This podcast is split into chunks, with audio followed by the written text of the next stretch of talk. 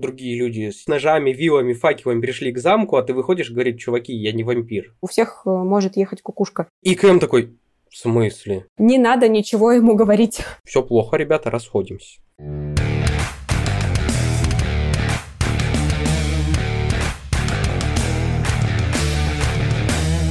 Всем привет! Меня зовут Дарья Сталь, и вы слушаете подкаст про комьюнити-менеджмент «Стальные нервы». Этим выпуском я торжественно открываю третий сезон подкаста.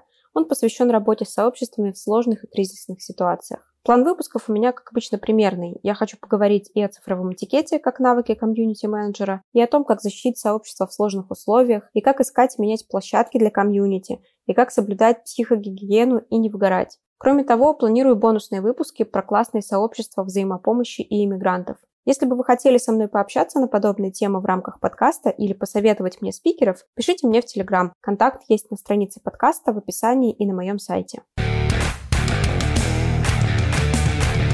Первый выпуск сезона мы снова пишем с Сашей Мартом, который помог мне сделать сезон номер два и стал почетным гостем подкаста. Привет, Саша. Привет, привет. Сразу с места в карьер. Саш, тебе часто приходилось разгребать кризисы в сообществах? Здесь нужно включить зануду и начать с того, что мы считаем кризисом. Да. Что вообще кризисная ситуация в сообществе в нашем понимании, да? Они могут быть разные. Да. ну, они могут быть очень разными. Например, зайти в тупик по какому-либо вопросу для меня тоже кризис. Я не знаю, что делать с этим направлением. Кризис – кризис.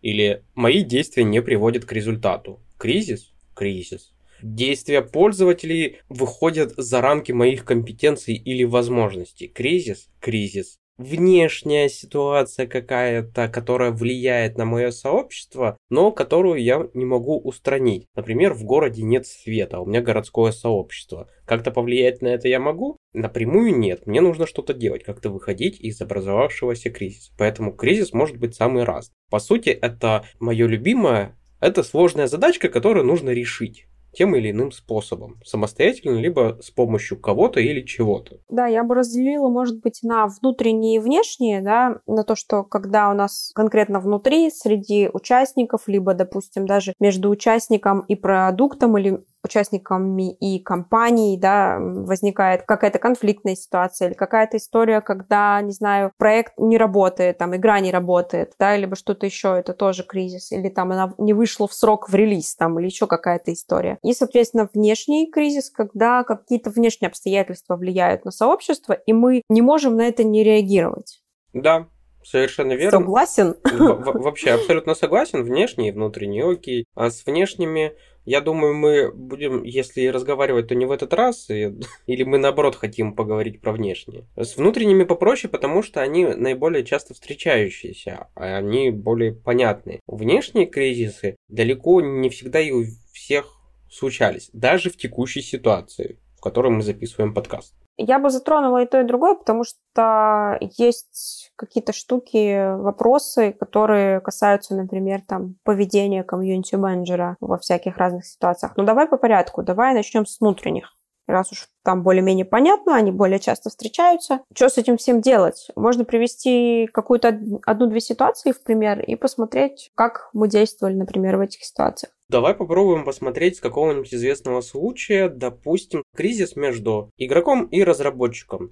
Например, неудобное обновление, которое пользователи бойкотируют, занижают рейтинг игре, идут на всех доступных площадках, высказывают свое мнение об обновлении. Им не нравится то, что произошло. Что это может быть? Это может быть, когда игра переходит с одной модели на другую. То есть была free-to-play, бесплатная для всех, а стала по подписке, то есть начала требовать деньги раз в месяц. Или вышло какое-то обновление, которое затронуло самую часто используемую деталь не знаю, вот все бегали с деревянным мечом, а тут сказали, что деревянный меч будет наносить не 10 урона, а одну единичку. И появилось массовое недовольство, которое хочется как-то обозначить. То есть кризис взаимоотношений. Это, кстати, можно перенести и на другие типы сообществ. Ну, например, бывают такие истории, когда люди сделали, делали сообщество, а потом решили, что, блин, что это, оно должно вообще-то деньги приносить, давайте-ка подписочную модель сделаем теперь. И теперь это у нас будет некий там а бизнес-клуб или просто клуб по подписке, да? И вот этот переход как бы тоже, в общем-то, весьма сложный для участников сообщества, которые до этого пришли сюда так просто. Либо там какой-то еще тоже продукт может сломаться или могут отнять что-то и взамен попытаться дать фантики, да, такие всякие истории то, что влияет на привычный уклад взаимоотношений пользователь-разработчик или пользователь-администрация. Это может быть что угодно. Это будет, может быть даже изменение в плюс, которое не понравится хардкорным игрокам.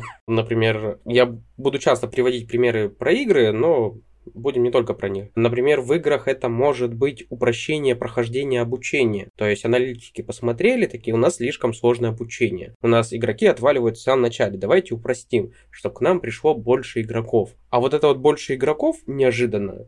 Мне понравилось кора аудитории, активной кора аудитории. Они такие, а зачем нам эти новички? Зачем нам эти школьники, не умеющие играть?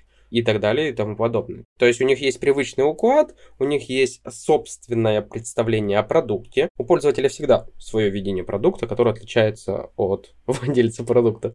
И вот этот вот их опыт и ожидания в один прекрасный момент переворачивают с ног на голову, в любую сторону. Это говорит, конечно, о пробеле в подготовке к этому изменению, потому что есть примеры достаточно лайтовых влияний на самые фундаментальные вещи в продукте. Но мы говорим о кризисе. Вот кризис произошел. Что-то случилось в сообществе, что оно пошло в кризис. Что-то лопнуло, что-то сломалось. Какие свидетельства кризиса вообще мы можем назвать? Ну, типа, выросло количество негативных комментариев. В принципе, все понятно. Маленькое уточнение. Мы на подкасте материмся? Спокойно. Тогда признаком кризиса может являться сообщение «блядь». Вот ты сидишь, общаешься с человеком, а потом где-то в воздухе, в телефоне, в чате, в том же самом. Кто-то пишет, блядь, и тишина. Вот, значит, что-то произошло.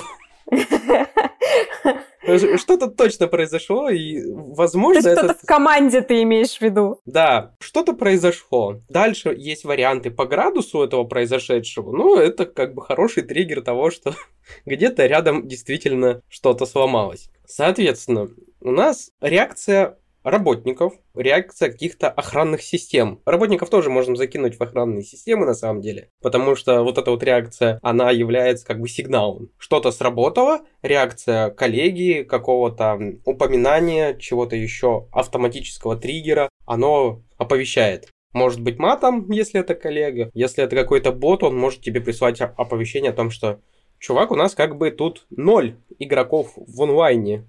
Минуту назад было 10 тысяч, а сейчас 0. Наверное, что-то не так. Посмотри. Могут начать заваливать э, саппорт э, письмами какими-то с похожими запросами, например. Опять же, так же, как э, писать какие-то комментарии, начать написывать комьюнити-менеджеру в личку. И здесь мы подходим к тому же самому разделению, который мы применили к кризисам. Внутреннее оповещение и внешнее. Внутреннее – это все, что помогает раньше большого количества пользователей узнать о кризисе надвигающемся. Например, если у вас игра для России, а в 3 часа или в 4 часа ночи что-то сломалось в игре, то это не так страшно.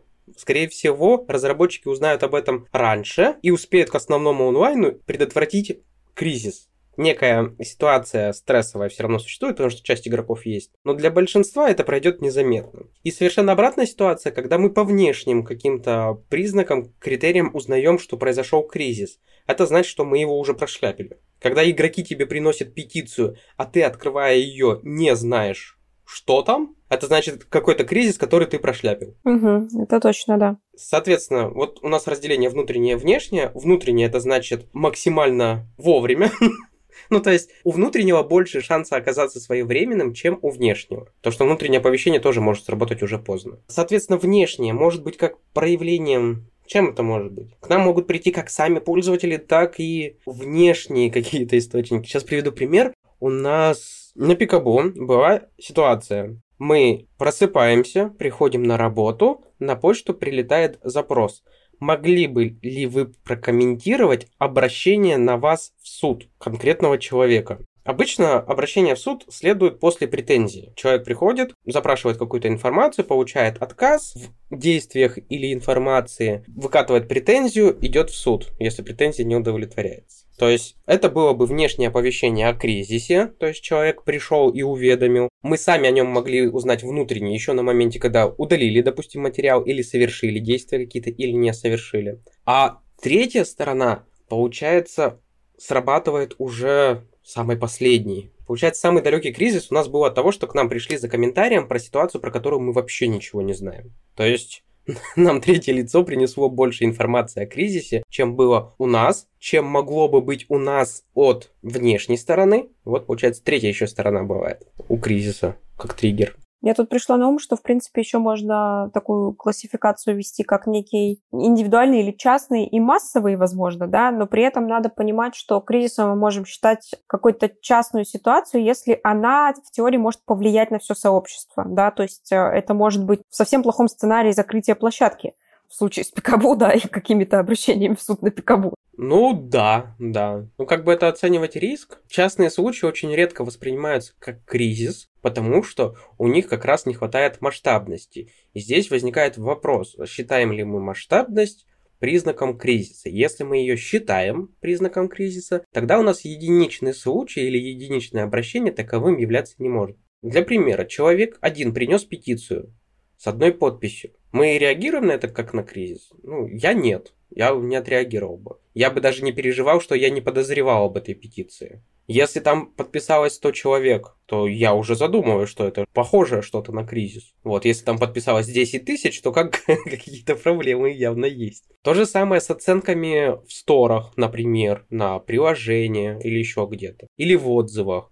Если к нам пришел один отзыв на работу поддержки или на какое-то изменение, на что угодно, пришел один отзыв, он негативный. Кризис ли это? Нет, я не посчитаю это кризисом. Даже если он может нести какие-то потенциальные серьезные убытки или риски. Потому что если у нас единичный случай может обладать такой силой, то первое, что мы пойдем делать, как специалист, это проверять внутренние триггеры. В игре это, соответственно, человек жалуется, что его выкинуло. Мы такие смотрим на графики, нету серьезных колебаний, ложная тревога, не переживаем. Если это обращение в суд, один человек обратился, да, по одному вопросу, мы такие разворачиваемся, у юриста спрашиваем, типа, все хорошо? Он говорит, да, все замечательно, типа, продолжаем. А если у нас много человек по одной и той же проблеме обращаются, или пишут отзывы, или ставят оценки, с одним вектором, то мы их можем объединить в группу и посмотреть на масштаб. Например, сейчас во многих сообществах есть кризис политический. Мы не можем об этом не сказать, к сожалению. И он выражается как раз в том, что в этот кризис вовлечено большое количество людей. В обычной ситуации, если один человек вдруг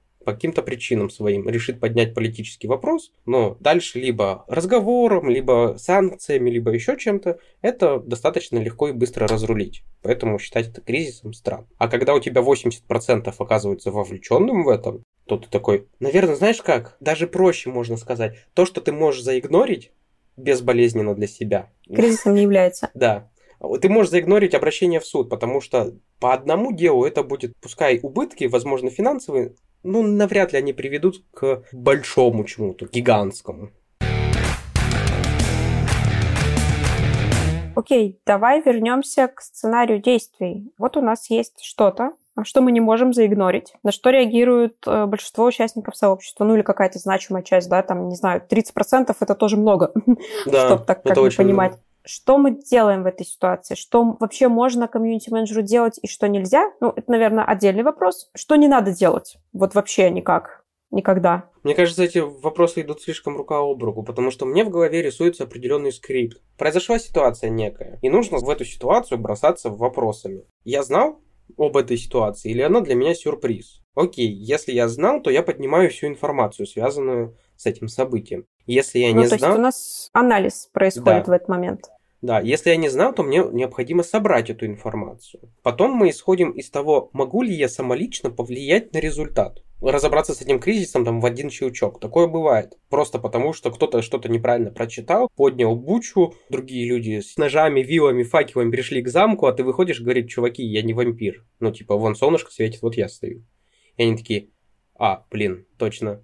и, и разворачивается. Да, разворачивается и уходит ну, либо самостоятельно, либо при помощи команды и каких-то уже понятных сценариев действий, которые у вас уже есть. У вас есть там шаблоны для ответов, есть инструкции, условно говоря, да, вы знаете, что происходит, вы можете с этим разобраться. Да, и тут хороший момент затронул о том, как брать паузу. Как ставить кризис на паузу. Что нужно делать и что нельзя делать. Первое, чему учат все, ну, я учу, чему меня учили. Чем ниже твоя позиция, тем меньше ты должен обещать, потому что тем меньше зависит от тебя. Каждое обещание подразумевает определенные действия. Если мы обещаем, то как бы мы должны стараться это выполнить. Если у нас не хватает для этого возможностей, то это, собственно, проблема. Поэтому мы трезво оцениваем собственные возможности, только собственные либо можем самостоятельно, либо там с командой с нашей разобраться, потому что у нас есть сценарий действий, какие-то понятные уже процессы. Вот мы можем вспомнить, что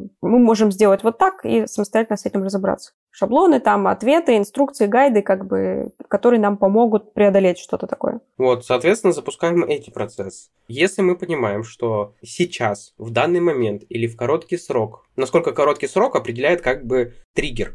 Если у нас сигнал о том, что упал онлайн, до ноля, то у нас есть понимание, что нам нужно это срочно разрешить и вернуть его до состояния такого-то. Если у нас игроки пришли с петицией, то здесь времени побольше, потому что ты можешь сказать, что мне нужно время на изучение вопроса и вот это вот все оттягивание. Там никогда ежесекундного ответа не требуется. У нас в анализ включается еще и время на взаимодействие с происходящим. Потому что бывают критические ситуации, когда КМУ необходимо принять решение. Либо он сейчас берет на себя ответственность и решает это вот по щелчку пальцев, либо допускает угрозу эскалации конфликта, кризиса, но не берет на себя ответственность. Такое случается нечасто. Возможно, в работе какого-то КМ это не произойдет вообще никогда. Но если случается, то это как бы сразу чувствуется. А, если нам нужно время взять паузу, разобраться, проанализировать, то очень важно, на мой взгляд, что нужно все-таки отреагировать для сообщества. Да? Нужно людям написать, что мы разбираемся, ла-ла, нам нужно время на вот это, мы вас слышим, мы видим, что произошло что-то, дайте нам, пожалуйста, время разобраться. То есть здесь важно отреагировать, и вот эта скорость реакции, она тем важнее, чем как бы больше кризис, чем он сложнее. Чем ниже наша позиция, тем меньше обещаний мы должны давать. Нам важно разграничивать, что мы можем делать и что мы не можем делать, когда ставим кризис на паузу. В первую очередь нам нельзя обещать. Обычно это касается сроков, потому что кризис иногда требует каких-то конечных цифр. В этот момент если мы решили взять паузу, нет ничего страшного сообщить представителю, в лицо кризису, короче, о невозможности самостоятельно решить этот вопрос. Чтобы у второй стороны было понимание, ради чего эта пауза, почему она возникает, и почему человек, который принимает информацию, не может ничего ответить. Особенно это касается тех ситуаций, которые выходят за привычные рамки. Если мы читаем по 20 петиций в день, то мы можем с легкостью спрогнозировать сроки ответа и сказать, что завтра в течение рабочего дня на вашу петицию будет отвечен. Тем более передо мной лежит листочек, на котором в инструкции написано «Принимайте петиции, мы отвечаем на них в течение рабочего дня». И все. Я повторяю, я даю обещание, но это не выходит за рамки моих должностных инструкций каких-то полномочий, во, слово пытался вспомнить, полномочия. За рамки моих полномочий. Все, поставили на паузу, ничего лишнего не наобещали, ничего не нагрубили. Здесь важный момент. После того, как мы ставим на паузу, мы должны сохранять эту паузу. Видел такую ошибку. Я считаю это ошибкой, когда кризис ставится на паузу, а потом продолжается обсуждение. Например, на игроках на самом деле очень легко приводить эти примеры. Игроки принесли петицию, запрос, массовое обращение о чем-то. Кэм говорит, я не могу сейчас самостоятельно обработать это, мне нужен мой руководитель. Он будет завтра в рабочее время, мы с утра с ним сядем, это обсудим. Эта часть входит в его возможности, полномочия и так далее. Все хорошо. Они говорят, окей, все нормально. А сам-то что думаешь? И, и, и, и вот, вот тут... это к вопросу, что же делать нельзя. Да, и вот тут КМ очень легко может оступиться. Если мы договорились о паузе, то мы ставим это на паузу. То есть я никак не могу прокомментировать, давайте вернемся к этому завтра. Потому что болтливый, как это называется-то? Болтливый находка для шпиона. Болтун находка для шпиона. Да, все, что вы скажете в момент этой паузы, будет использовано против вас. При всем при этом вам необходимо будет на следующий день, когда вы там собираетесь обсудить это с руководителем или с коллегой, то, для чего вы взяли эту паузу, вам в голове нужно держать все, что вы наговорили. Вот вообще все. А когда это происходит в диалоге, в общении, очень сложно сохранить весь контекст. А если вы еще и голосом поговорили? Да, вот важно еще, что некоторые ребята еще имеют привычку после того, как вы публично сказали завтра дам ответ официальный, да, разберусь с начальством, дам ответ. Некоторые товарищи еще приходят в личку спрашивать, а что сам думаешь? И вот это тоже такая же история. Очень важно, как бы вы хорошо вообще не относились к участникам, как бы классно вы не общались, не думали, что вы там друзья до гроба даже и так далее. Ну, бывают реально очень тесные отношения, даже если вы официальное лицо, а участник там просто, не знаю, сторожил, которого вы прекрасно знаете и встречались в офлайне и пили вместе пиво, не надо ничего ему говорить. Да, на мой взгляд, эту ошибку совершают по двум причинам. Первая причина – это озвученная тобой, то есть желание помочь человеку по самым разным причинам. Близкая связь, э, хорошее общение, ну, просто ты добряк такой и так далее. А второе – это переоценка собственных сил. Это очень большой косяк, связанный не только с кризисами. Иногда это служит причиной кризиса. Тебе кажется, что ты можешь разрулить какую-нибудь серьезную ситуацию, но это неправда. Или когда ты знаешь, э, твое ЧСВ подогревается, когда спрашивают твоего мнения. Это совершенно нормально когда с тобой пытаются советоваться и уточнить твое мнение, это всегда играет в плюс для твоей самооценки. Это хорошо. Плохо то, что иногда на поводу этой эмоции человек совершает ошибку. Конечно, во многих случаях ничего страшного не произойдет. Нельзя говорить, что каждый КМ, который после паузы что-то ответил в личку, совершил ошибку с последствиями. Последствия не всегда наступают. Но оно вам надо? Ну, типа, зачем? Да, из того, что здесь можно сделать, это поуспокаивать людей, а, да, это объяснить еще раз, почему вы сейчас не можете, либо как-то еще объясниться, может быть, с другой стороны, иногда люди не понимают то, что написано более-менее там официальной позицией, официальным языком, и все равно переживают, их можно поуспокаивать и все такое. Ну, то есть пообщаться там вообще на какие-то около, около темы, про жизнь поговорить, может быть, у человека еще что-то в жизни происходит, и на него это вдвойне давит. Ну, в общем, такие, поработать психологически психологической жилеткой в этой ситуации хорошо. Да, мы это говорим еще пока мы про внутренние кризисы при внешних тоже, в принципе, это работает в том плане, что действительно человек может прийти к тебе за успокоением в личку в любой ситуации. Это даже просто в стабильной работе сообщества может произойти. Наверное, главным отличием будет то, что при внешнем источнике кризиса нету паузы. Ты можешь обозначить, когда ты попытаешься вернуться с решением, но на паузу ты это не поставишь. Условно, к тебе пришли люди, в доме выключился свет у вас сообщество дома. Ну, ты узнаешь, потому что там обрыв проводов. Ты на паузу эту историю поставить не можешь. Ты не можешь сказать, посидите пока со светом, я вернусь к вам утром. ну, потому что у них уже нет света. Ты на паузу это не поставишь. Это кризис, который будет идти до момента решения. Он не замирает в ожидании.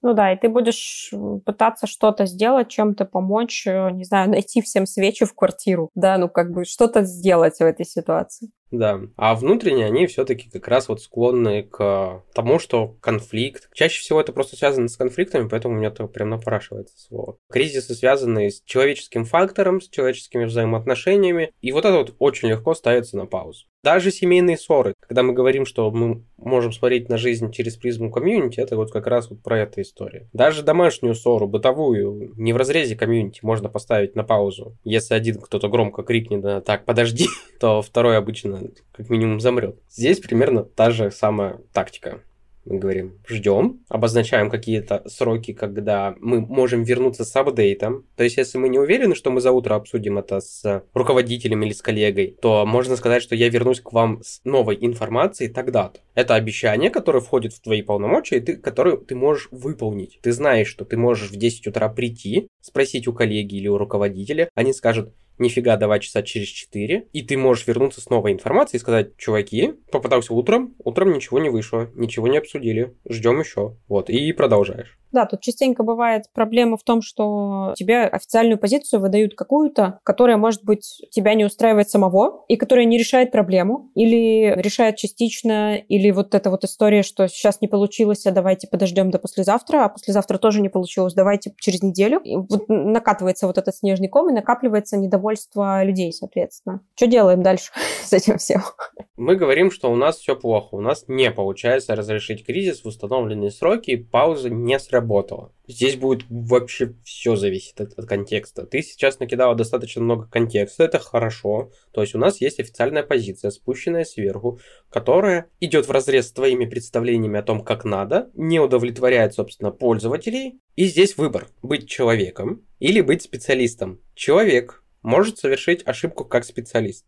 А именно сказать, ребята, ну мне так сверху спустили называется сваливание вины на кого-нибудь, э, там, на коллег, на начальство да. и так далее, в том это, числе. Это правда, то есть это человеческое поведение, человек сказал правду, то есть, что он не имеет отношения к этому решению, или то, что ему не нравится это решение. Вот, но как специалист он допустил ошибку. Единственный правильный вариант в сложившейся ситуации. У нас есть несколько этапов, когда решение идет от верха, до конечного получателя, до пользователя, его представителя, комьюнити и так далее. Этапов этого перемещения всегда несколько.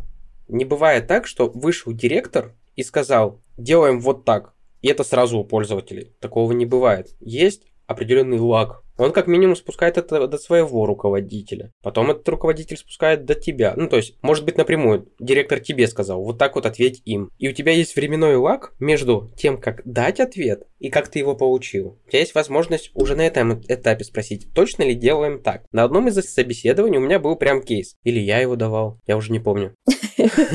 Смысл заключается в том, что на собеседованиях есть такой кейс, э, который звучит ровно точно так же. Тебе необходимо спустить пользователям непопулярное решение, к тебе зашел руководитель, сказал, публикуй вот это и ушел ты открываешь, что там надо публиковать. Я представляю, всегда это в папочке принесли, там топ-секрет, он открывает. А там такое, пользователи, вы говно, платите деньги. И как бы перед соискателем стоит дилемма что нужно делать в этой ситуации, как поступить. У тебя есть противоречивые чувства против самой публикации, и у тебя есть прямой приказ непосредственного руководителя.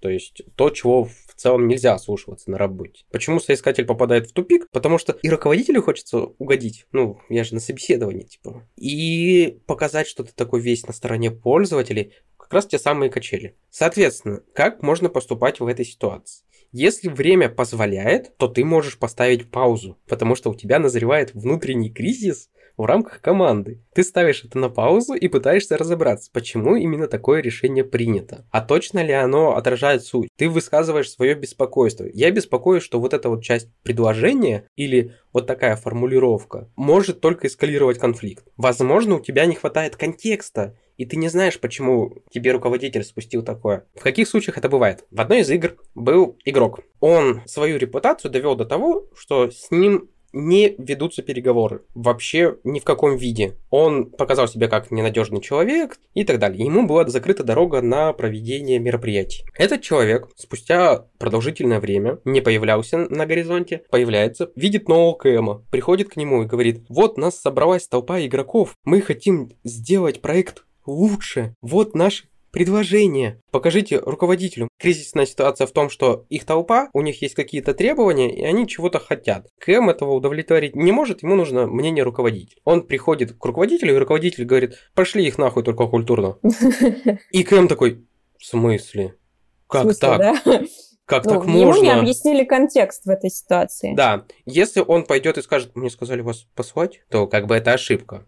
Это правда, но это ошибка. Если у него позволяет время, то он как бы а почему? Ему может прилететь ответить, сейчас объяснять некогда, я тебе потом объясню. Это совершенно нормальная ситуация. Нагрузка у всех разная, а может быть у него, он там разбирает в это время кризис еще более важный. Единственное правильное решение это, если время позволяет уточнить контекст, если время не позволяет, морды кирпичом и идет выполнять поручение. Раз на тему, недавно в одном из чатиков мы обсуждали, что вот тоже сейчас это частая ситуация, когда закрываются какие-то проекты для пользователей россиян, да, например, по, опять же, всем понятным внешним причинам. Вот комьюнити-менеджеру сказали, иди и опубликуй информацию, что мы больше не работаем, а он сам россиянин. На мой взгляд, компания в этой ситуации, ну, типа, и комьюнити-менеджер, как человек, который профессиональный коммуникатор, он должен про это как-то поговорить смочь. С точки зрения компании нужно подумать о том, чтобы человека тоже каким-то образом обезопасить и такие новости давать не от лица конкретной личности, на которую могут начаться нападки, не вот этого комьюнити-менеджера несчастного, который еще и подпадает под ту же категорию, в принципе, а от какого-то официального лица или вообще от какого-то бесполого аккаунта, да, опять же, какой-то официальной новости или чего-то такого. Ты что думаешь на эту тему? Я думаю, что да, ответственность за разрешение кризиса должен нести тот, кто может вынести эту ответственность. Со стороны руководителя довольно безответственно было бы скинуть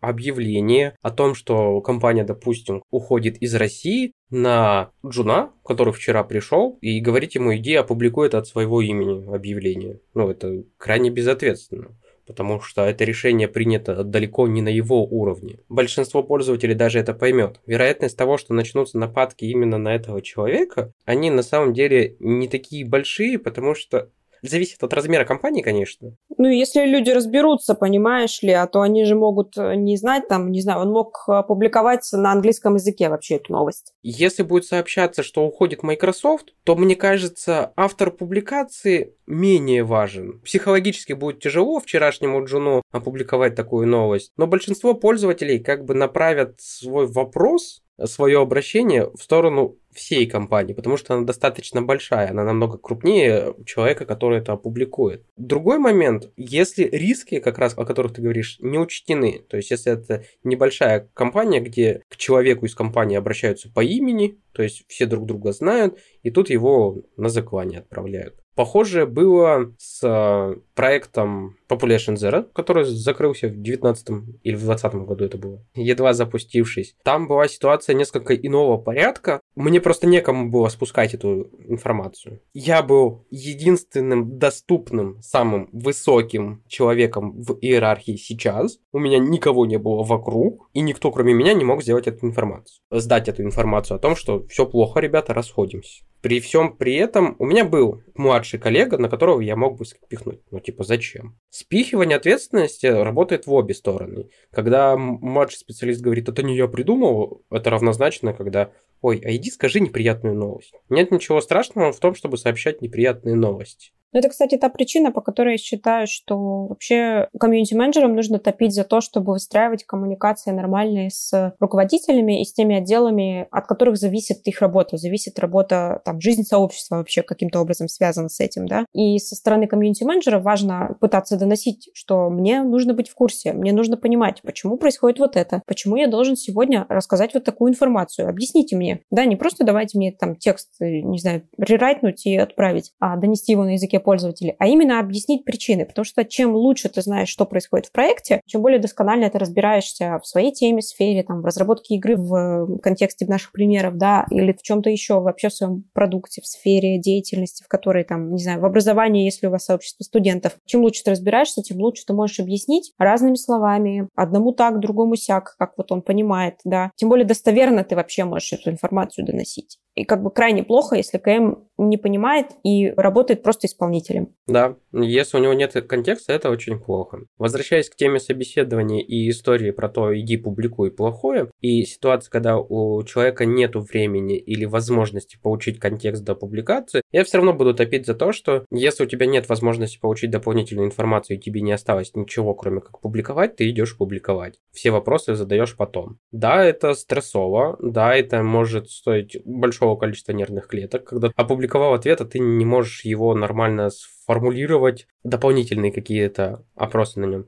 Сидишь и ждешь, пока у тебя появится контекст. Ну, то есть я не вижу в этом настолько большой проблемы, какой из нее порой делают. Есть ситуации, когда ты не всесилен. Выступать в этом случае героем каким-то в своих собственных глазах, отказаться там от публикации или вот рассказать всю правду пользователям, не самый лучший выход, потому что он не дальновидный, он сиюминутный, это как порыв, импульс. для меня профессиональный будет именно получить контекст. Либо до публикации, либо после, но это никак не должно влиять на людей снаружи.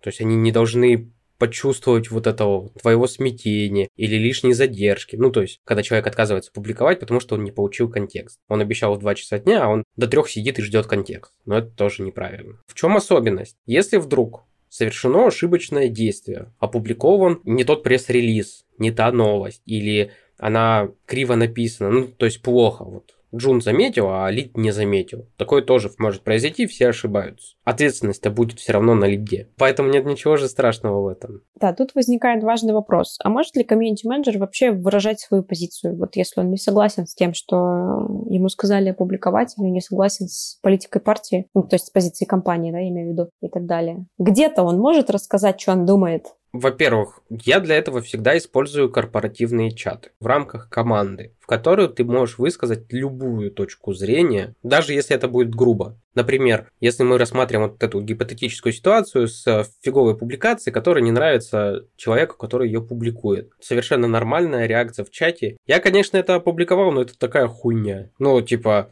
это хрень полнейшая. То, что мы сейчас сделали, это жопа. Я никогда не буду смущаться таких сообщений. Если у меня есть контекст, и я понимаю, почему он так реагирует, и на самом деле он ошибается, я просто окей, типа выговаривайся, нормально, выплескивай, я потом приду, тебе объясню, что к чему и почему. В идеальном исходе как бы он такой, а, ну да, окей, погорячился. Главное, чтобы он горячился, это не снаружи, не ломая все. Есть еще остросоциальный вопрос, закрытый во всем этом, когда необходимо опубликовать что-то, что противоречит там каким-то твоим принципам, устоям и так далее. Если мы отходим от игр и уже говорим про сообщества более жизненные, например. Или теперь мы будем вас обворовывать и вы нам ничего не сделаете. Ну, какой-то такой вот утрированный пример, да? Ты в управляющей компании, комьюнити-менеджер, тебе необходимо вот этому сообществу, которое ты собрал вокруг УК, написать пресс-релиз, в котором будет «Мы теперь будем брать с вас деньги, но не будем объяснять почему». Ты спрашиваешь контекст руководителя, руководитель говорит «Нам просто так захотелось». У тебя включаются твои персональные принципы, чувство справедливости, которое говорит «Это неправильно». И вот тут у тебя, как у профессионала, стоит выбор. Либо твои моральные устои выше этого, тогда ты об этом открыто заявляешь, не публикуешь, разворачиваешься и уходишь, пишешь заявление, там еще что-то, ну, то есть это нормально. Либо твои моральные устои находятся ниже этого, и ты готов пойти на такие уступки. Все люди разные, у всех а, принципы и как бы границы этих принципов абсолютно разные. Но есть небольшой нюанс. Не бывает так, что что-то происходит вдруг плохое. Обычно этому предшествуют некоторые звоночки, некоторые показатели. Ты там поступился, здесь поступился принципом, и это накапливается. И в итоге это приводит к внутреннему кризису, когда ты говоришь «стоп». Просто так, если никаких признаков до этого не было, ты ничего не ощущал, то ты сначала можешь, опять же, опубликовать, потом спрашивать. У нас на телевидении есть примеры, сейчас актуальные, которые как раз иллюстрируют происходящее. Люди на протяжении многих лет свои моральные принципы раздвигали, раздвигали. Но наступил момент, где нет, все, я дальше не пойду, дальше нам не по пути, до свидания. И они расходятся, и это совершенно нормальная взрослая точка зрения. Да, это всегда вопрос того, насколько вы, в принципе, совместимы с компанией, в которой работаете, с командой, в которой работаете, да, это про то, что я всегда говорю, что испытательный срок, когда ты поступаешь на работу, да, устраиваешься на работу, он нужен не только компании, чтобы на тебя посмотреть, но и тебе, чтобы посмотреть на компанию, чтобы вы поняли, что вы друг другу подходите, и в этот же период как бы плюс-минус обычно комьюнити-менеджер понимает, что мы общаемся про это, и нас это устраивает, и ты сообщество собираешь из тех людей, которые примерно поддерживают те же ценности, да, потому что сообщество это в принципе про ценности, которые вы разделяете. Если ты не разделяешь те принципы, которые выстраивает компания, то как бы ну, вам не по пути, это бывает нормально. Более того, скажу, у УКМов одна из самых уникальных возможностей. Они быстрее многих узнают о самых нелицеприятных сторонах компаний, потому что, условно, если мы говорим про геймдев, художник может рисовать картиночки и совершенно не представляет, что у нас там pay to win, к примеру, на каком-то проекте, или что у нас как-то к игрокам плохо относятся. Он просто целыми днями рисует картиночки. Этот мир проходит мимо него. А потом в один прекрасный день он скачивает сам игру. Такой, не понял. Да в это же играть невозможно. Типа, Как так? И вот для этого я все это время столько тратил, ну, типа, разворачивается, уходит. Такое бывает. А у КМа как бы нету опции быть слепым очень долго уже на этапе джуна, на этапе первых месяцев, действительно ты уже узнаешь всю подноготную. Особенно в геймдеве. Потому что в геймдеве самый легкий вход, самый низкий порог вхождения. Потому что обычно многого в геймдеве как раз от джуна не требуется. Но при этом самый интенсивный опыт ты за первые месяцы можешь стать middle ом с нуля. Никогда не был КМом, никогда не занимался КМством, но вот ситуация заставит тебя быть КМом. И ты узнаешь всю подноготную для тебя большинство вещей не будут сюрпризом. И я еще хотела сказать про такую важную вещь, что когда комьюнити-менеджер, ну, на самом деле это может быть и другой какой-то человек, да, это может быть какой-то представитель компании, который так или иначе работает с людьми, это может быть даже SMM там или маркетолог или кто-то, который общается с людьми, и люди начинают воспринимать этого человека так или иначе как компанию, как лицо компании. И в этой ситуации выражение своей позиции может быть опасно, ну, какой-то своей позиции, которая идет в разрез тому, что тебя просит доносить компания, да, или в целом куда идет. То есть нельзя ее говорить не только внутри сообщества, но и вовне. Это включает лички с людьми, приватные сообщения, да, это включает свои социальные сети, как это не прискорбно. То есть на самом деле такой человек, он публичен всегда. И твою соцсеть там найдут, прочитают твою точку зрения, разнесут ее не туда, куда надо. Поэтому вот как не прискорбно, но есть такой вот минус в нашей работе. Чем больше параллелей можно провести между твоим личным аккаунтом и твоей работой, тем меньшее право ты имеешь для того, чтобы высказывать любую позицию, идущую в разрез с текущим твоим местом работы. Это личная моя позиция, которая далеко не всеми поддерживается. Многие считают, что личка это личка. Я провожу грань на количестве ассоциаций, которые могут связать тебя с компанией. Многие КМы работают так, э, что никто никогда не узнает про то, что этот человек связан с компанией. Лично я всегда работал по принципу, ну, у меня типа на лбу единственное, что не написано, где я работаю. Там заходишь на мой LinkedIn, у меня там все написано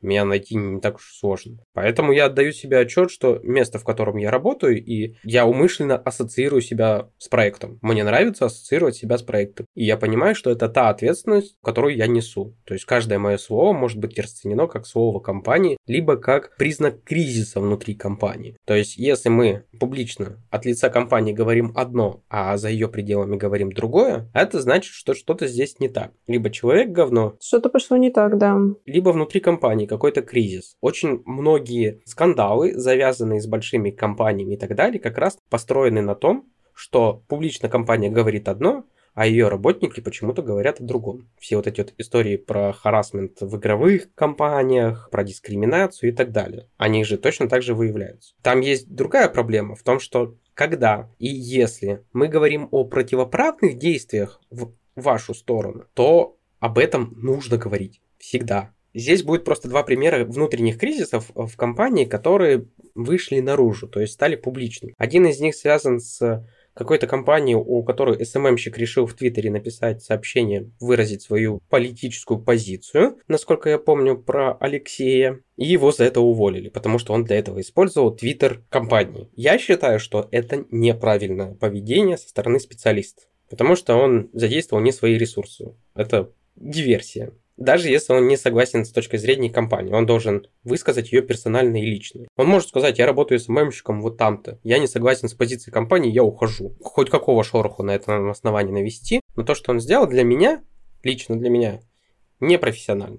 И есть обратная ситуация. Письмо про XOL, где были все уволены как же там было написано? С помощью искусственного По интеллекта. По причине, да-да-да, что выявили, что они там недостаточно работали на удаленке. И довольно популярно было мнение, что человек, который опубликовал это, вынес так называемый ссор из избы, поступил неправильно. Здесь у меня противоположное мнение, то есть э, в отношении работников совершились некие противоправные действия, то, что они считают несправедливым к ним отношением судя по развивающейся истории, диалог там был недопустим. И из разряда их уволили одним, одним днем и сказали, все, идите, вот ваше письмо, до свидания. Поэтому противоправные действия имеют право на обсуждение за пределами компании, потому что компания это допустила. Тут такая же история, несмотря на то, что в большинстве компаний существует НДА, да, существует политика конфиденциальности внутри команды, компания все равно должна иметь в виду, что если она пишет какие-то сомнительные вещи внутри или какие-то новости радикальные, странные, не просто странные, а какие-то, которые меняют как-то жизнь компании, да, она должна иметь в виду, что это всегда может всплыть наружу. Поэтому за формулировками надо думать везде, даже если ты на внутрянку это публикуешь. Еще очень классный пример был недавно связанным с DTF. Там редакторы в каком-то чатике, в котором присутствуют другие редакторы и некоторые пользователи, ну, я точно не помню. Один из редакторов решил не лестно высказаться об одном из активных пользователей очень грубо в сторону того пользователя, и скрины с этими сообщениями вышли за пределы этого чата. И там тоже было разделение точек зрения. Кто-то говорил, что нельзя было подобное выносить, но здесь как раз та ситуация, когда я считаю, что ответственность лежит на человеке. Ты публичный, публичная персона. Тебя легко проассоциировать с представителем сайта. Ты говоришь про вполне конкретных пользователей. Ну, значит, ты несешь все риски этого обсуждения. И если я с женой обсуждаю работу, я несу определенную долю таких рисков. Ну, то есть там кто-то со стаканом в соседней квартире подслушивает риск стремится к нулю. Если я обсуждаю свою работу в компании из 10 человек, то риск увеличивается пропорционально. Ну, типа прям. И с женой я могу обсудить одни вещи в одном контексте, с одними эмоциями. С другими людьми я себе этого уже никогда не позволю. Даже если я им доверяю. Просто зачем? Да, такая же история, ну вот условно говоря, у нас есть э, чатик админов и модераторов RCM, да. Если мы там обсуждаем кого-то из наших коллег, я прекрасно отдаю себе отчет, что в принципе это можно заскринить и куда-то там переправить в личку, ну или просто переслать сообщение. Поэтому я всегда стараюсь мягкими формулировками даже какой-то не очень позитивный фидбэк давать, потому что, ну, как бы у меня нету цели там обидеть человека в этой ситуации. Ну, чаще всего нету, потому что я там никого целенаправленно стараюсь не оскорблять. Ну, короче, короче, да, ровно та же история. В любом публичном месте, даже закрытые чаты относятся к публичному месту, то есть где больше двух людей, да даже в личных переписках. Со всеми людьми следует общаться о тех вещах и так, как если бы вы сказали потом это в лицо другому человеку. И тогда все проблемы уходят. Ну, то есть, все, что я кому бы это в личку не написал, если вдруг переписка где-либо всплывет, я спокойно за нее смогу разговаривать. Никаких угрызений совести. И многие КМы, кстати, на этом попадаются. Очень часто, маленькая ремарка, кризисы случаются по вине КМа. То есть, что может служить причиной? Внешние признаки, внутренние и совсем-совсем внутренние. Сам КМ нередко становится причиной кризиса. С ним пообщались в ЛС, он сказал что-то не то, ошибся в формулировке, в оценке, еще что-то, подумал, что слишком близкая связь с игроком и высказал чересчур личное мнение. Все это скринится, отправляется в видос на YouTube, все тебя обсуждают, компания разгребает все это дерьмо руками. Очень частая история. Да-да-да, как человек, которого тоже прекрасно растаскивались э, личные переписки с игроками, подтверждаю. Все, что сказано в привате, может быть использовано против вас. На самом деле у меня остался последний важный вопрос на сегодняшнюю тему про модерацию. Когда происходит какой-то кризис, всегда это вспышка, да, всегда это эмоциональный отклик пользователей, и зачастую, как у нас э, любят говорить в сообществе, да, вылезают даже те, кто обычно спокойно себя ведет, и у всех э, может ехать кукушка. Как модерировать вообще нежелательные, опасные темы? Может быть, э, правила включать новые, вводить специальные чаты, закрывать чаты? Какие вообще есть варианты и какие ты сам предпочитаешь? Все всегда зависит от контекста и прочая вода.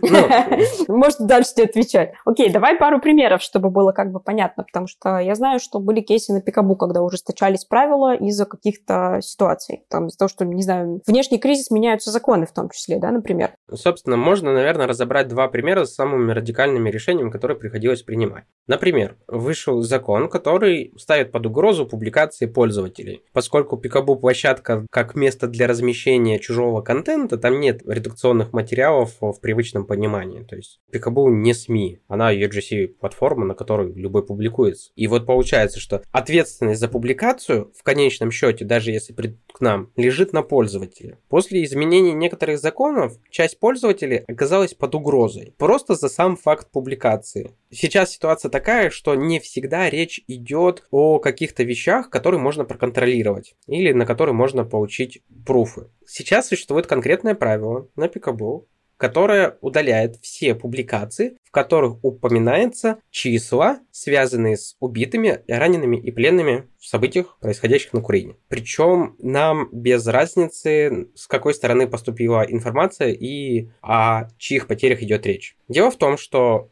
есть предписание РКН, которое указывает, что количество убитых, раненых и пленных может быть представлена подтвержденной информацией только официальным сайтом Москвы. Если там этой информации нет, эта информация может оказаться недостоверной. Пользователь за это может получить вполне реальное наказание. От административки до уголовного дела. То есть вопрос очень серьезный. Когда мы получили это предписание, мы оказались перед выбором. Мы можем оставлять только определенные посты, которые имеют только определенное подтверждение и только определенные направленности. То есть сузить количество контента. Все остальное мы вручную, это в любом случае ручная работа, мы должны вручную перепроверять, что-то оставлять, что-то убирать. Мы пошли по пути, сколько это займет ресурсов. С учетом того, что нагрузка повышенная, мы не в состоянии обеспечить качественную проверку. Если мы не обеспечим качественную проверку, под угрозой окажутся пользователи, которые могут не знать о законе, которые могут ошибиться. Ну, то есть элементарная опечатка может привести к очень серьезным последствиям. То есть рискованное дело писать материалы на эту тему. Окей, мы выпускаем временное правило, которое, ну, временное, относящееся к текущим событиям, то есть актуальное скорее, правило, которое запрещает публиковать эту информацию вообще, без разницы, подтверждена она или нет.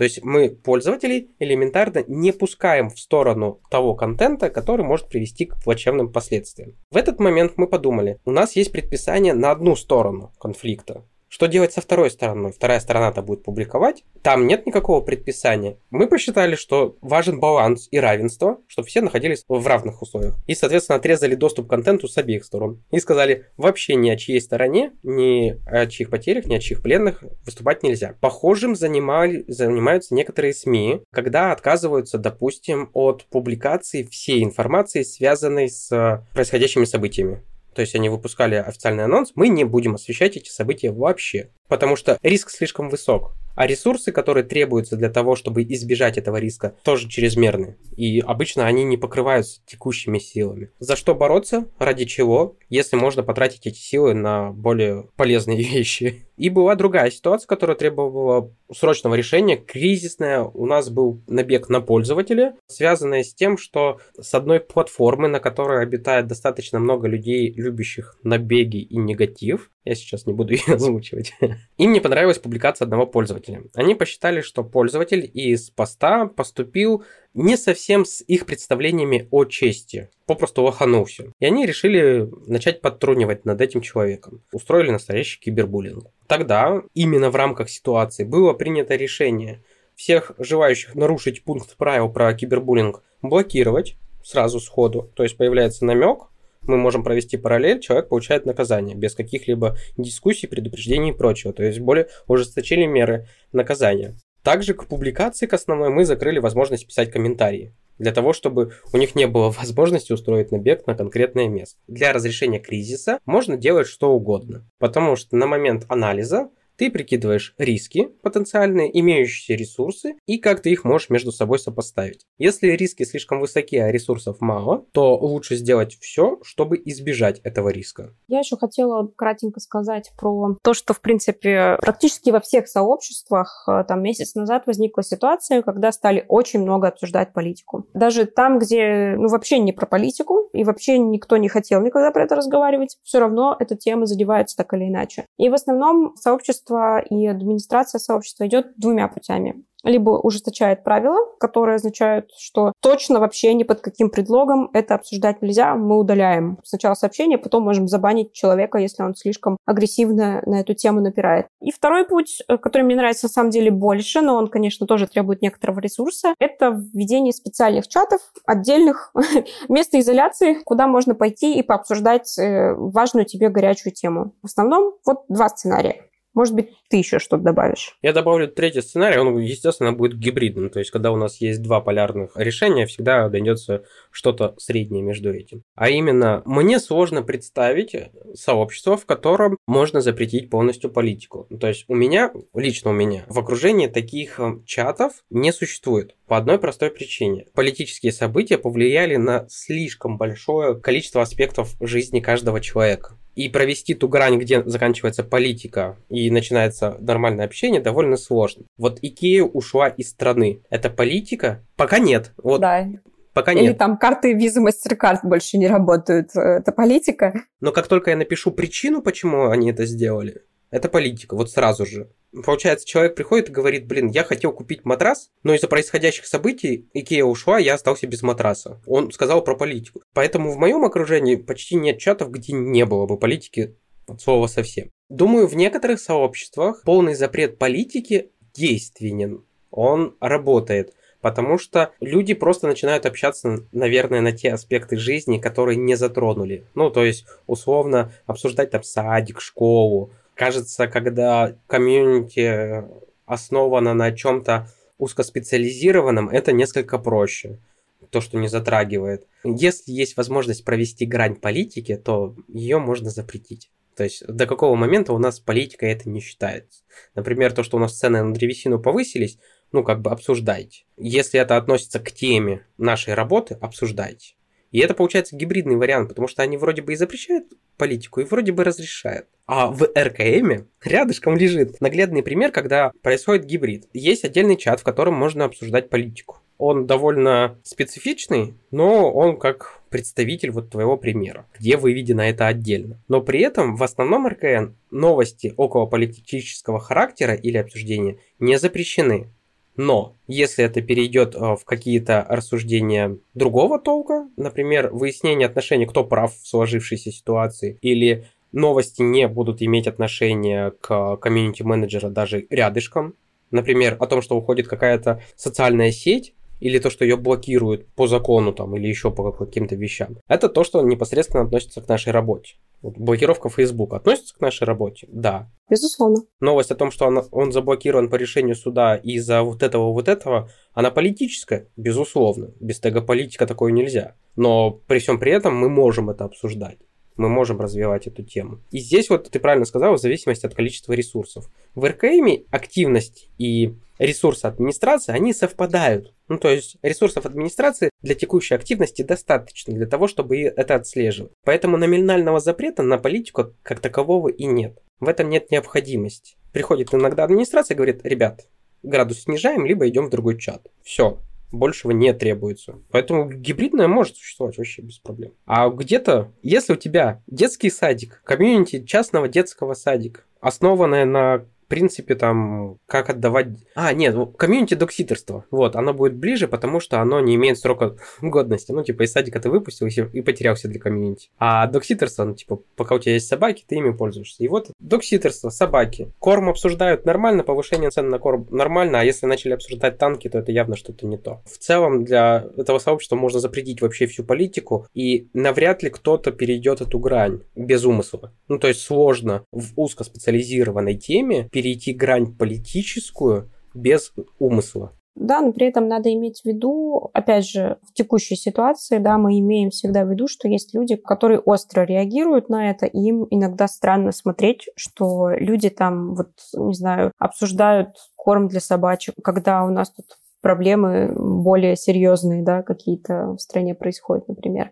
Всегда есть люди, которые острее реагируют, могут быть более эмоциональными, и к ним нужно отнестись внимательнее, особенно если вы знаете этого человека, ну, там, уже видели его раньше, он вроде себя не показывал как агрессивный, неадекватный и так далее, а тут вот он пришел с таким сообщением, которое вообще никак к этому чату не относится, и там, не знаю, с пропагандой какой-нибудь пришел, да, или с чем-то таким. Здесь надо думать, что с этим делать, возможно, его стоит временно ограничить, либо попытаться пообщаться с ним в личку, но это не всегда помогает, к сожалению. В случае с не нестабильным эмоциональным состоянием. Но, тем не менее, просто стоит иметь в виду, что таких людей больше в какой-то определенной кризисной ситуации, и они будут так или иначе возникать, несмотря на правила, спецчаты, ужесточения и так далее. Это, кстати, отличный пример, когда у тебя появляется внешний кризис, связанный с тем, что твоему сообществу меняют в вину какую-то нейтральность или отсутствие какой-то повестки на обсуждение. А с РКМ то же самое было, когда почему вы не высказываете свою позицию, либо еще что-то. Это отличный пример внешнего кризиса, который нельзя поставить на паузу, потому что ты не можешь сказать, человек, возьми свои эмоции и потерпи до утра. Здесь необходимо отвечать сразу. Это легче, потому что в администрации РКМ все-таки сидят эксперты, поэтому у них нет э, необходимости уходить куда-то посоветоваться прям так, чтобы вообще не ответить. Паузу брать до утра необходимости нет. Но это отличный пример, когда можно давать четкие разграничения и отстаивать вообще любую позицию. То есть каждое сообщество само должно для себя решать, что ему интереснее, какие цели лучше преследовать. Например, я не хочу в рамках своего Инстаграма обсуждать политику. Вот вообще не хочу. Я не хочу высказывать свою политическую позицию в своем инстаграме. Поэтому я сегодня запостил скошенную траву и колпачки для колес. Ну все, и меня никто не заставит. Это мое решение, это мой мирок. У Кэпа должны быть яйца. Типа, а, придерживаться какого-то решения. Это совершенно нормально. Все сообщества разные. Если вам кто-то говорит, что вы неправильно ведете свое сообщество, ну, окей. Есть откровенные ошибки. Да, и на самом деле текущая ситуация отличный пример, когда очень важно комьюнити-менеджеру или человеку, который как-то ведет чат, да, может быть, он там же даже не как КМ выступает, а просто как админ, который новости публикует, и люди сами там прекрасно модерируются. У меня, в пример, есть сообщество станции смена, где, по сути, все люди, которые так или иначе побывали на станциях смены, на заездах, они становятся комьюнити за счет того, что до них доносятся общие принципы, они пережили какой-то очень похожий опыт, и есть чат, где они они просто общаются про разные темы, про digital, IT, иногда делятся вакансиями, там, да, новостями про заезды и такими какими-то вещами. И вот туда, собственно, начали приходить и э, вменять в вину, что как так, ребята, я думал, что мы с вами одних ценностей, а вы сейчас обсуждаете, ну, не то, что меня волнует. И вот здесь очень важно было, была непонятная такая подвешенная ситуация, пока не было опубликовано какое-то официальное сообщение от основателя смены, и вообще как-то не сформировали, как себя ведет чат, да, то есть в этой ситуации ситуации, при любом внешнем кризисе вообще, в котором ты не очень понимаешь, где у тебя кончаются полномочия, очень важно быстро, вовремя скоординироваться со своим начальством и понять официальную позицию. Как вы себя ведете вот конкретно этой ситуации? Что тебе можно делать и что нельзя? Да, и тут самый главный совет. На самом деле, почти к любой кризисной ситуации можно подготовиться заранее. Количество кризисных ситуаций и ветвление этих кризисных ситуаций зависит исключительно от опытности и наработок самого КМ. Безусловно, если человек никогда не сталкивался ни с чем похожим, ему потребуется время для того, чтобы выработать практику. Но на самом деле в итоге все сводится к одним и тем же решениям. Поэтому для некоторых вещей мы пишем инструкции прям заранее, Прям первое, что я делаю на любом месте работы, это убеждаюсь, что есть порядок действий при чрезвычайной ситуации. Чрезвычайная ситуация у нас тоже относится к кризису. Например, у игры упали сервера. Куда мы делаем, что бежим, кому звоним, кого поднимаем на уши. План эвакуации в зданиях. Это антикризисный план. У вас пожар, что делаем? По порядку. Нажимаем сюда, идем вот сюда, спускаемся вот здесь. Если у вас ситуация повторяется из раза в раз, то у вас точно должна быть инструкция. Если у вас ситуация повторяется, но вы каждый раз относитесь к ней как к чему-то новому, то у меня для вас плохие новости относительно ваших компетенций.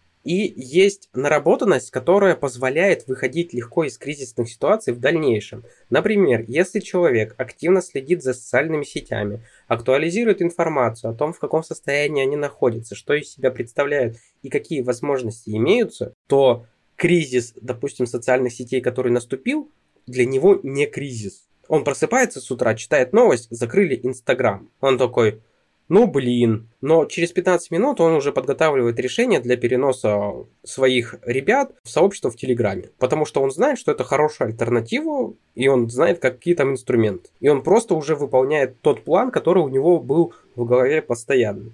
Если закроют YouTube, у меня не написано нигде на листочке, куда у меня уйдут э, стримеры но типа я знаю, куда я их поведу. И как бы планы на случай кризисных и чрезвычайных ситуаций это то, что необходимо нарабатывать, отрабатывать и записывать. Это все решаемо. У меня ощущение, что ты подытожил. Я, в общем-то, не придумала что-то финальное, знаешь, вот эти три совета в конце, мои традиционные. Но у меня ощущение, что ты сейчас, в принципе, их сказал. Есть такое ощущение, да. Ну, тогда я думаю, что мы на этом и закончим. Спасибо тебе большое. Мне кажется, это был какой-то супер подробный даже разбор, иногда даже не совсем того, что я планировала, и, может быть, совсем не того, что я планировала. Но в то же время мы прошлись по вопросам, которые я планировала. Короче, хорошо поговорили. Пока-пока. Да, пока, Саш, спасибо за то, что снова пришел ко мне поболтать. Тебе спасибо, зови еще. Вы слушали подкаст «Стальные нервы». Если он вам понравился, подписывайтесь на него в Яндекс Музыке, Google подкастах, Apple подкастах и на других площадках. Вы можете поблагодарить меня, задонатив в поддержку подкаста на сервисе Boosty или напрямую мне на карту, ссылки в описании. Берегите себя и свои сообщества. До связи в следующих выпусках.